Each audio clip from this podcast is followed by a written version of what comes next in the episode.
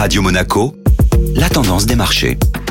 La tendance des marchés avec Société Générale Private Banking. Bonjour Florence Fate. Bonjour Benjamin. Les indices européens poursuivent sur leur lancée positive. En effet Benjamin, le CAC 40 a terminé la semaine sur ses plus hauts niveaux depuis l'année 2000, en clôturant à plus de 6287 points. L'Europe a salué le dépassement de l'administration des 100 millions de doses symboliques. La tendance positive s'est également confirmée sur le reste des marchés européens. L'Eurostox 600 progresse donc de 1,2% sur la semaine. Les valeurs liées aux matières premières se sont distinguées et surperforment l'indice à l'exemple de Rio Tinto et Glencore qui clôturent respectivement la semaine à plus 7 et plus 5%, portés par la hausse des prix des métaux de base. Les perspectives de reprise ont une fois de plus été confortées par la croissance record en provenance de la Chine sur les trois premiers mois de l'année, avec un PIB à plus de 18%. Du côté des États-Unis, de bons chiffres concernant les ventes au détail et la baisse du chômage viennent compléter la salve d'indicateurs précédemment publiés. La tendance des marchés était donc présentée par Florence Fate. Merci beaucoup Florence.